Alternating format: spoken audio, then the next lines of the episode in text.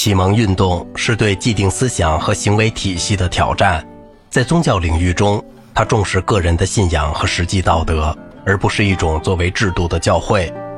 在哲学和科学方面，看重从实验和仔细观察得来的理性认识，赞成对人类精神、情感、社会关系和组织进行的研究。在社会行为方面，赞同自然天成，反对矫揉造作和繁文缛节。个人权利的信念向国家专制挑战。由于承认所有人都是平等的，并采取普遍教育制度，许多人都认为阶级的特权将会消失。而最重要的是，启蒙运动主张理性和知识的信念能够解决社会和实际的问题。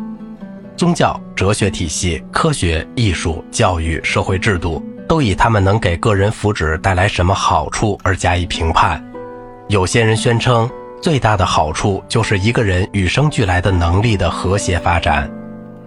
弗兰西斯·赫奇逊在他的论文《论道德的善与恶》中，把道德的理想定义为最大多数人的最大福祉。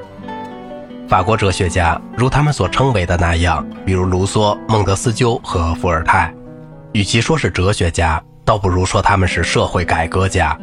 他们对周围所见所闻的情况作出反应，并提倡社会的变化。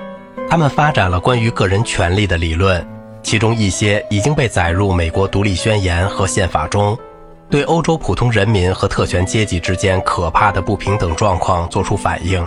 这种社会批评在法国大革命以前的岁月里显得特别尖锐。科学发明的进一步应用不仅影响了工业和商业，而且也影响了艺术。例如，拉莫曾经把他的和声和调音理论建立在对自然现象的观察上，但是。他毕竟不是一位科学家或数学家，还不能看出他的合理化理论中的缺点。他的理论遭到了科学家们以物理学和数学为根据的批评。这些科学家是几何学家让·勒隆德·拉朗贝、自然科学家本杰明·施蒂林格弗里特和数学家安东尼奥·艾克西米诺。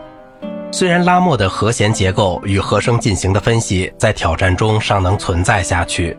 但那些伪科学的基础却被普遍否定。当歌剧在公众剧院上演时，洋洋大观的宫廷歌剧继续在特定的场合中演出。其中的一次盛典发生在1749年的那不勒斯，庆祝波旁王朝的唐卡洛斯、两西西里岛王国和后来的西班牙查理三世的儿子的诞生。正在上演的是一部《塞雷纳达》，是一种精致的康塔塔。他集合了一些当时著名的歌手，其中包括阉人女中音维多利亚特西、阉人歌手盖塔诺马加拉诺和贾契诺孔迪。他们的二重唱是当晚最受欢迎的。